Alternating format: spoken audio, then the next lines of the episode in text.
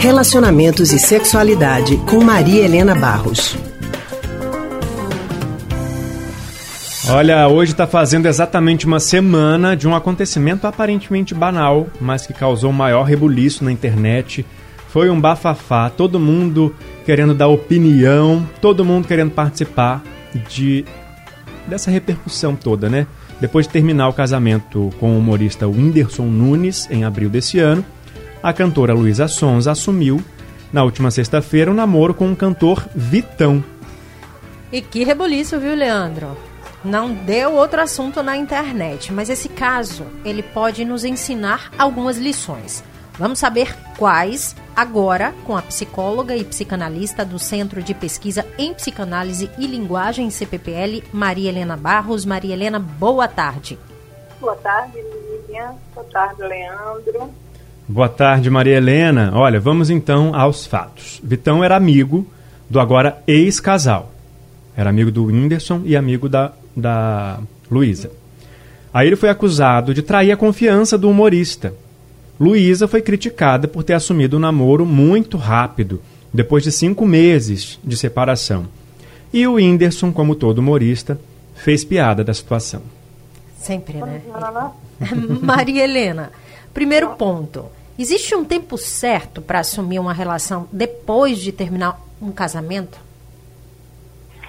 É, veja bem, isso vai de cada um, não é? Agora, digamos que toda relação, né, toda quebra, toda finalização de uma relação, ela causa dor, não é? Causa dor porque, em geral, um queria, o outro não queria, ou porque a situação estava conflitante entre o casal, né? Então, nesse sentido, é preciso se dar um tempo de elaboração, entendeu? De luto, não é? É como se fosse um tempo de um luto, né?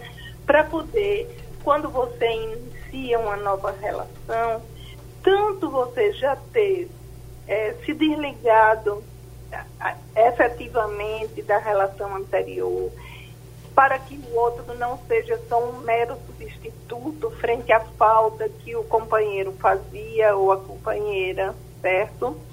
Como também em respeito aos afetos e os sentimentos do outro, não é? No caso aí, eu acho que houve esse tempo, cinco meses, é, já é um tempo que dá para você elaborar. Agora, claro que isso depende de cada caso, né? Uhum. Quando as situações são graves, sabe, Lilian, eu trabalho muito assim, grave no sentido de gerar no outro uma situação de muito estresse, de muita angústia. Eu é, sugiro, entendeu, uma descrição nas novas relações né, uma descrição com um tempo longo, porque pode inclusive causar é, atritos, é, agressões, né? Pode ser perigoso, inclusive, em algumas situações, não é? Maria Helena, houve muito julgamento na internet da, do comportamento, principalmente do casal, do novo casal, da Luísa e do Vitão é, por eles serem amigos, pelo Vitão ser amigo do casal quando ela estava junto com o Whindersson. Mas aí esse julgamento, até que ponto ele pode ser feito? Ele pode ser feito, aliás? É, veja bem, essa também é uma situação que causa dor, não é? Você começar uma relação com um amigo do casal, do antigo casal não é? É difícil. É difícil para o, o outro parceiro. Mas ele fez piada, não foi? Então, talvez ele esteja lidando melhor do que as pessoas que se posicionaram, né? Eu acho que é, o respeito, sim, não é a dor do outro. Agora, isso acontece às vezes, né? Você já conhecia a pessoa e se envolveu, isso, enfim. É, não acho que seja antiético, né? Muitas pessoas, muitos adolescentes lidam um pouco assim. Você não pode namorar com um ex-namorado de uma amiga. né? porque isso causa uma ferida muito grande e até faz quebras de amizades. Né? Mas eu acho que a, a pessoa precisa ter maturidade para saber que quando a gente termina uma relação, o outro é livre, né? vai começar outras. A gente sofre, obviamente, mas é assim a vida. Né? É. As pessoas, depois que terminam os relacionamentos, estão livres, né? Tem total uhum. liberdade, né? É. Para partir é. para a próxima. Agora, Maria Helena, por que as pessoas se preocupam tanto, mas tanto com a vida dos outros, a ponto de acessar as redes sociais, entra ali nas redes sociais, né? Para reclamar do relacionamento daquela pessoa. Não era o ideal de relacionamento dela, ela acha que não pode ser para ninguém, né? Exato. É. As redes sociais têm provocado muito isso, né?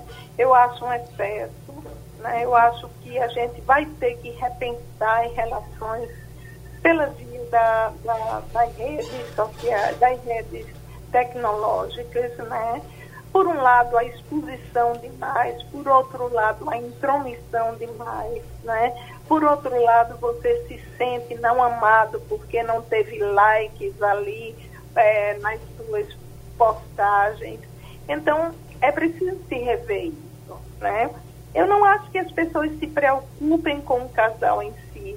Acho que é uma questão delas, não é? Que ainda parece ainda pior a situação desse jeito, né? É. Pois não é, porque aí projeta naquele casal algo que é do âmbito dela. Ah, eu sentiria isso, é, é. E fica muito ruim, não é? Porque o outro fica sendo é, julgado.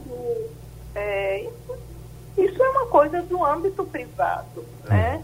E quem sabe, né? Até entre os três estava tudo certo, ninguém estava é. nem aí para isso e pois todo mundo é. na internet estava se envolvendo. É.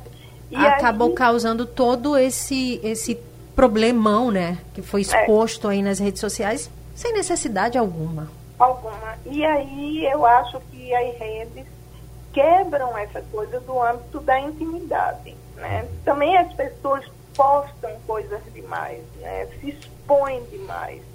É, acaba gerando essa confusão isso, de onde acaba o limite. Exatamente, né? da vida privada e do que é do âmbito do público. Né? Transforma sua vida privada em pública.